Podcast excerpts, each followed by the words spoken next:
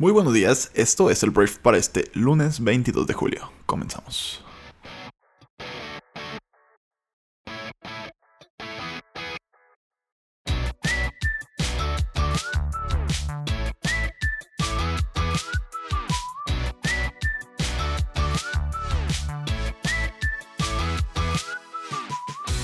Muy buenos días, Briefers. Espero que estés teniendo un excelente inicio de semana, que no te esté costando tanto este lunes levantarte, o eh, no sé en qué parte del lunes estés escuchando esto. Pero bueno, esto es el Brief. Yo soy Arturo Salazar, uno de los fundadores de Brief, y hoy vamos a platicar de diferentes temas interesantes, tal vez para ti. Vamos a hablar de la siguiente, la fase 4 del universo cinematográfico de Marvel. Vamos a hablar de México en cuanto a violencia y también de en cuanto a una confrontación que tuvo el presidente este fin de semana. Hablaremos de Joe Biden y cómo le tiró un poquito de mierda a Donald Trump. Vamos a hablar también de eh, la captura del petrolero británico por parte de Irán que está complicando la situación por allá y algunas cosas más en la conversación del mundo para hoy. Gracias por estar aquí. Comenzamos.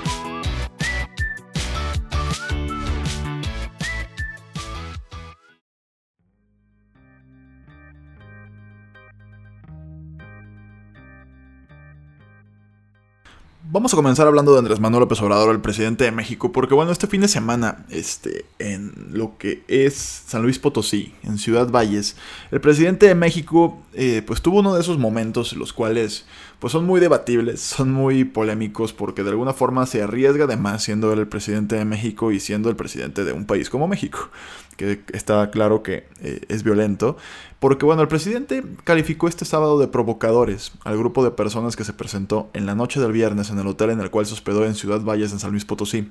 Y hay un video circulando en, YouTube y en Twitter y en todas las redes sociales en las que Andrés Manuel confronta una población, que ahorita te lo pongo para que lo escuches, pero el contexto es que hay personas que Andrés Manuel llama a un grupo de choque que lo vienen a confrontar y a provocar, que se supone que se metieron casi casi hasta la, hasta la habitación del hotel, que traían exigencias, ¿no? Traían exigencias de todo tipo y mira, mejor escucha de tu mismo, de la viva voz de Andrés Manuel, este, pues lo que sucedió.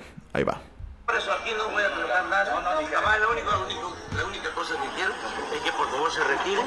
¿sí? Porque no merezco este, que aquí donde voy a descansar.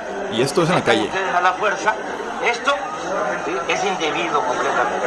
Democracia es orden, es orden democrático. Y todos merecemos respeto. Aunque se tengan necesidades, aunque se tengan necesidades, siempre hay que respetar y respetar a la autoridad. Exactamente. La, sí, sí, y una autoridad legítimamente este, nombrada por el pueblo. Allá Andrés Manuel lanzando charolazo. Está desquiciada por la falta de presión del presidente municipal. No, pero y entonces yo, pero, y, ahora sí, es que y si el presidente municipal sí, este, está tomando una decisión, porque es, tienen que hacerme eso a, esto a mí. Exacto, si tiene usted razón. No tiene razón. Desafortunadamente la gente se y bueno, lo que sucedió es eso, o sea, era la gente que en este, en esta, en este poblado, en San Luis Potosí, que pues es como el presidente municipal no los pela y no tiene sus, sus demandas, pues fueron a escalarlo a un nivel, no, no fueron con el gobernador, fueron con el presidente, este, a, a, reclamarle, ¿no? Que no los pela. Y pues Andrés Manuel en su papel de, pues a mí no me toca, ¿no? O sea, vayan con la autoridad correspondiente. Entonces, te digo, esto sucedió a plena calle, te digo, puedes buscar el videito y, y está en la calle literalmente el presidente. Y ese tipo de conductas, pues hay quien las critica mucho y hay quien las aplaude mucho, ¿no? A mí me queda claro que pues yo no me imagino a Peña Nieto en medio de la calle sin seguridad hablando con la gente, ¿no? O sea, eso me queda clarísimo, tal vez Calderón, no sé si Calderón lo hubiera hecho, definitivamente Fox y los periodistas de antes menos, pero ese es el tema, ¿no? O sea, el tema es que Andrés Manuel hizo esto y ese tipo de conductas y este tipo de, videos, pues hay, hay, gente que los critica muchísimo y hay gente que los aplaude muchísimo. Y vas a ver los dos bandos en las redes sociales eh, diciendo que, pues, por un lado que el señor está loco y por otro lado que ese tipo de acciones es lo que los hace amar al presidente actual de nuestro país. Entonces, esa es la postura de cada quien. Tú tendrás la tuya, pero esto es lo que sucedió. Según esto, fueron a provocarlo y Andrés Manuel pues salió a confrontar a la población. Algo, pues que sí, sí es extraño de ver. El segundo tema que voy a tratar es precisamente la inseguridad de nuestro país, porque bueno, junio es el mes más violento en el sexenio de Andrés Manuel López Obrador. Este, se registraron el mes pasado 3.001 víctimas de homicidios dolosos, este, y como ya te dije, es un, nuevo pico en lo que va del gobierno actual. La cifra representó un aumento del 3.45% con respecto a mayo, que era el mes más violento en lo que lleva de la administración actual, según los datos del secretario ejecutivo de del Sistema Nacional de Seguridad Pública. La cifra también significó un alza del 8.38 con respecto a junio del año 2018, cuando se registraron 2.769 víctimas de, homicidio, de homicidios dolosos. Entonces, hasta eh, junio de este año, este sexenio lleva 20.032 víctimas de homicidio doloso. Y según el sistema, en los meses este, de la administración, así van las cosas, ¿no? En diciembre 2.894 víctimas de homicidio, en enero 2.849, en febrero 2.804, en marzo 2.854, abril 2.729 y en mayo 2901, ¿no? Entonces a esto nada más hay que sumarle pues las 3001 víctimas de junio. Entonces te digo, nuestro país no, no, no está cumpliendo, nuestro gobierno ni, ni las autoridades pues con esto que había, habían prometido, ¿no? Y lo han reconocido. Hemos visto a Andrés Manuel y a diferentes miembros del gobierno federal reconociendo que el tema de seguridad pues es un saldo pendiente que yo espero que no sea un saldo pendiente de un sexenio, sino que de unos meses o de unos años. Este, porque pues toda la estrategia de la Guardia Nacional, todo el cambio de la Constitución, todo esto se supone que era pues para eliminar la corrupción y para cambiar las cosas en nuestro país y que eso derivara en una, en una disminución de la violencia. Entendemos que es un proceso, pero el proceso por lo pronto va a la alza, va a la alza y a la mala, pues. Entonces, pues eso es el número y te digo, es triste, es triste de escuchar y también es triste como la gente cada vez más se, se insensibiliza más ¿no? O es como, ah, pues sí, ok. O sea, más muertos. Entonces, ese tipo de cosas creo que es algo que el México no podemos permitirnos que suceda. El hecho de que se nos haga normal que esto esté así de mal. Y esperamos pues que también muchos, muchos mexicanos pues exijan desde su metro cuadrado, desde las instancias más locales hasta las más federales, pues que esto se cambie, que esto, que esto mejore. Y también, obviamente, pues siendo parte del cambio para bien, ¿no? O sea, siendo parte del cambio para bien y, colaborando para que esto pueda suceder como una masa, porque te lo juro que esto, aparte, ya está descontrolado, la inseguridad en México ya está descontrolada, pero yo sí creo que estamos lejos, todavía muy lejos, de estar en el peor, en la peor versión de la inseguridad mexicana, ¿no? Entonces, todavía hay muchas personas que viven de alguna forma, o vivimos en alguna forma seguras, o vivimos este, en lugares donde no pasa nada, o, por lo menos que no nos toca, o que nuestro círculo está seguro. Pero pues esto en algún momento podría llegar a afectarnos personalmente, ¿no? Y es algo que nos gustaría evitar, ¿no? No, no, no esperemos a que el problema sea, caray, mi primo le pasó, o mi amigo cercano le pasó para actuar al respecto, ¿no? Esperamos que esto no tenga que llegar a un punto en el que ni las personas con privilegios puedan salvarse de sufrir robos, de sufrir extorsiones, de sufrir secuestros, de sufrir asesinatos. Entonces nos toca a todos. El gobierno es gran parte, es, es muy muy responsable de esto, pero nos toca a todos poner aunque sea un poquito de nuestra parte. Vamos a cambiar completamente de tema porque tenemos que hablar del el Reino Unido y cómo se está ahora intensificando la situación contra Irán. Porque bueno, este, la situación es que Irán tiene capturado un un, buque, un barco petrolero que se llama Stena Impero. Este, el viernes lo, lo captura y este, pues Irán explica que el barco había estado involucrado en un accidente, lo cual es una versión que el Reino Unido está, está rechazando y lo ha calificado el acto en sí como un acto hostil, ¿no? Entonces, bueno, Irán instó este domingo al Reino Unido a contener las fuerzas políticas internas que intentan intensificar las tensiones entre los dos países tras la incautación de este petrolero de bandera británica, ¿no? Entonces, este, como que les está diciendo Irán, oigan, yo sé que hay una parte de, su gobierno que quiere caerle bien a Estados Unidos y que quiere, pues, pelearse con nosotros, pero tranquilos, sea, se, incautó el barco porque se, fue, se vio involucrado en un accidente, ¿no? Que es algo que el Reino Unido está rechazando. Entonces, este, el, Irán dijo que pues, la escalada de tensiones entre los dos países es bastante peligrosa e imprudente en un momento de, de, pues, muy delicado en la región que Estados Unidos ha venido pues, intensificando la presión sobre Irán, ¿no?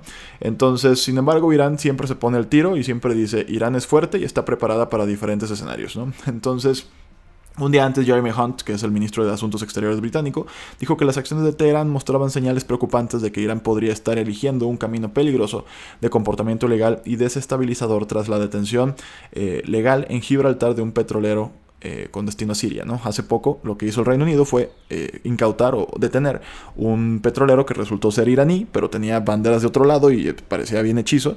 Entonces así está la cosa por allá. Te digo, esto es algo que tú dirás, oye, pues no pasa nada. No, hasta ahorita no pasa nada, pero hay como pequeños detallitos que ahí se van como picando la cresta cada uno. Y pues así se empiezan las broncas, ¿no? O sea, entonces este, esperemos que esto ya le bajen, que ya se termine, pero por lo pronto, pues Reino Unido no sé si está haciendo, no sé si está haciendo de la chamba a Estados Unidos, ahí presionando a Irán o, qué está sucediendo, pero pues claro, este suena muy a plan maquiavélico de Donaldo, pero vamos a ver. Por lo pronto no pasa nada, están nada más amenazándose, pero esto podría escalar y no queremos eso. Cambiando un tema mucho más agradable, vamos a hablar de Marvel, Marvel y su universo que estuvieron anunciando ayer en la San Diego Comic Con. Este, de entrada tengo que hablar de Avengers antes de entrar en materia con esto, porque bueno, Avengers Endgame, que es la última entrega de los superhéroes de Marvel, que al mismo tiempo es Disney, porque Disney es dueño de todo, ya casi casi de todo, este, ya superó Avengers Endgame a Avatar y se convierte en la película más taquillera de la historia. Y bueno, antes eh, Avatar de James Cameron era, pues que ese era como su gran prestigio, ¿no? Es una gran película y se decía que la, era la película más taquillera de la historia. Y ya no, se ha acabado porque Disney pues ya trajo a Marvel para quitarle a Avatar ese, digo, también Avatar de ellos, pues, pero aquí el tema es que Avengers Endgame se convirtió en la película más exitosa del mundo.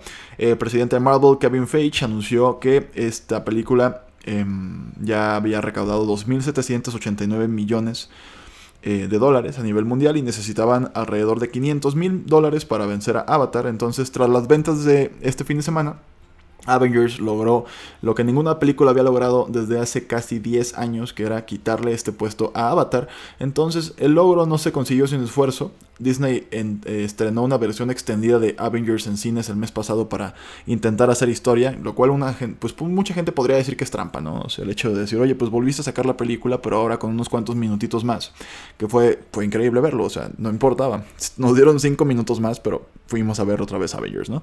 Entonces esa es la primera noticia acerca de este universo. La segunda es que ayer también empezaron a lanzar como todo lo que viene en el futuro, a fase 4 de este pues de este universo nuevo de Marvel que comienza en mayo del año 2020 y te voy a platicar un poquito pues qué es lo que viene el calendario confirmado por Marvel Studios para su fase 4. En, de entrada en 2020 llega Black Widow con Scarlett Johansson, que bueno, eso es el primero de mayo se estrena. Después en noviembre del año 2020 llega Eternals, es una película que ya confirmó este, el casting un poquito, por lo menos incluye a Angelina Jolie y a Salma Hayek, lo cual pues siempre va a ser, un, va a ser muy padre de ver pues estas dos actrices juntas, que no sé si tengan películas juntas, pero lo van a hacer en Eternals. En febrero del año 2021 llega Shang-Chi and the Legend of the Ten Rings.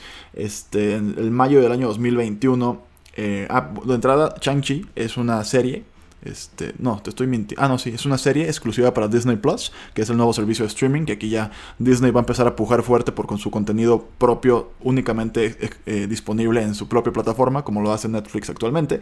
En mayo del año 2021 llega Doctor, Doctor Strange, perdón, in the Multiverse of Madness, este, igual con Benedict Cumberbatch y Elizabeth Olsen, entonces esto llega en mayo de 2021. En verano del año 2021 llega Loki, que es una serie también para Disney Plus.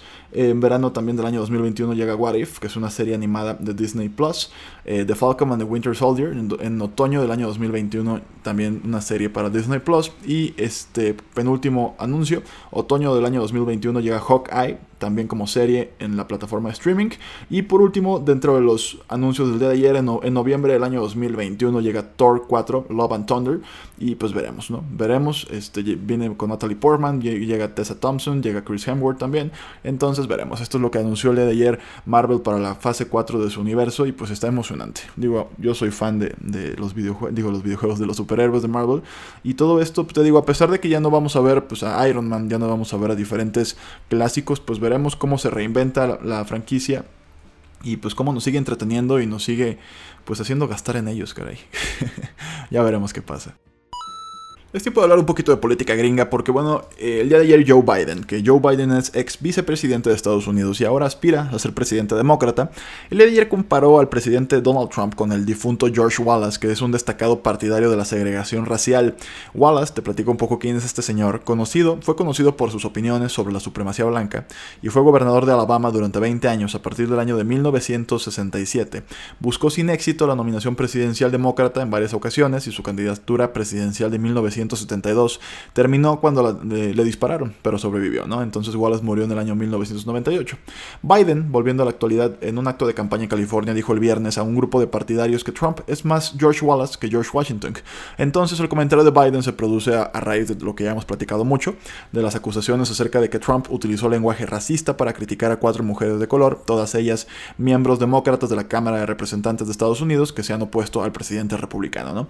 Entonces, bueno, este Biden dijo que estaba particularmente preocupado por el posible impacto de la retórica de Trump en los niños estadounidenses. Él dijo que nuestros niños están escuchando eso, lo que diga el presidente es importante, importa porque es el presidente es la cara de la nación. Entonces, Biden fue cuestionado el mes pasado por su rival demócrata Kamala Harris, una senadora estadounidense afroamericana de California, en un debate donde lo retó sobre el tema de la raza, ¿no? Entonces no es un tema que tampoco él tenga muy bien eh, eh, construido, sin embargo, pues yo creo que sí lo tiene mejor construido que Donald Trump, ¿no? Este la campaña por la reelección de Trump ya le respondió con una serie de mensajes en Twitter que destacan lo que afirma son lazos previos entre Biden y Wallace, ¿no? Entonces veremos, veremos qué pasa. Pero así está la política gringa, ya se empezaron a tirar con todo en todos lados, que racistas, que la supremacía blanca y pues Donald Trump no sabemos. La realidad es que en este punto no, yo no puedo, yo no apostaría ahorita que se reelige Trump. Este, yo sí creo que hay varios candidatos demócratas que, podrían darle una batalla, incluso ganarle. Hay varias encuestas que ponen a, Elizabeth Warren, que ponen a este Joe Biden y que ponen también a Bernie Sanders como candidatos demócratas que podrían ganarle a Donald Trump. Entonces ya veremos. Ahorita todo se pues todo es muy delicado, ¿no? Como que nadie dice nada demasiado arriesgado. Donald Trump sí trae una retórica racista importante, o sea, sí está picando esa, esa llaga en la comunidad estadounidense para pues, generar más votos, lo cual es triste porque pues, es un país que fue construido por inmigrantes. Y pues es muy triste que haya un señor que esté utilizando esa retórica para separar a este, a este país, ¿no? Entonces, así está la cosa. Termino con dos noticias, voy a, voy a sumarlas porque ya se nos está alargando este brief. En primer lugar voy a hablar de Elon Musk porque eh, Elon Musk afirma que SpaceX, su compañía aeroespacial, tiene la capacidad para llegar a la Luna en dos años y poner humanos en cuatro. Este fin de semana se conmemoró los 50 años de la llegada del hombre a la Luna, entonces el tema está en boca de todos, entonces Elon Musk no desaprovechó la oportunidad para atraer atención, entonces su compañía, eh, bueno, obviamente su compañía le vende a la NASA, entonces pues hizo este comercialote, ¿no? Este, una entrevista para Time, Elon Musk aprovechó para hablar de la NASA, el regreso a la Luna y de cómo podría ayudar a la agencia estadounidense más ahora que la NASA está sufriendo ante la falta de presupuesto y la presión de echar a andar la misión Artemis, ¿no? Entonces, pues veremos, ¿no? Este, ellos de entrada traen su plan, quieren tener gente pues habitando casi casi la Luna en cuatro. Este, y pues veremos si lo logran. Por lo pronto fue un comercial muy interesante. Por otro lado vamos a hablar del Real Madrid, el Real Madrid, el deporte, el, club blanco, el club merengue de Madrid en España, porque bueno, Zidane este, pues le dio como el último empujón a Gareth Bale, que había sido un tema recurrente. Gareth Bale es un jugador galés que durante muchos años pues lo ganó todo con el Real Madrid. Este, no sabemos si no es de la, del principal afecto de Zinedine Zidane, aunque él ha afirmado que pues no es personal, pero ya Zidane dijo el día de ayer, después de una derrota 3 a 1 ante el Bayern Múnich en un partido de preparación, eh, que el club está tratando la salida de Gareth Bale, que ojalá se resuelva en 24 o 48 horas.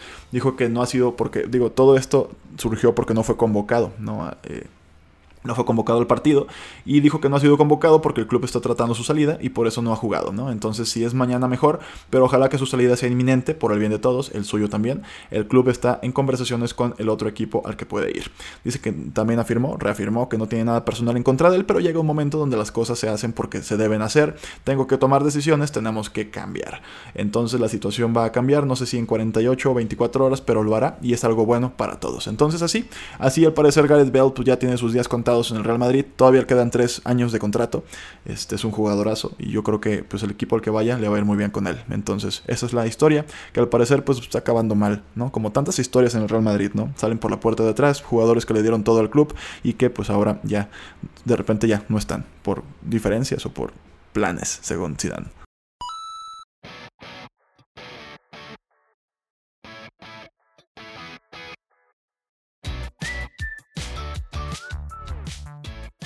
Muy bien, Briefer, esta fue la conversación del mundo para este lunes. Esperamos que te haya gustado y que le genere muchísimo valor a tu inicio de semana.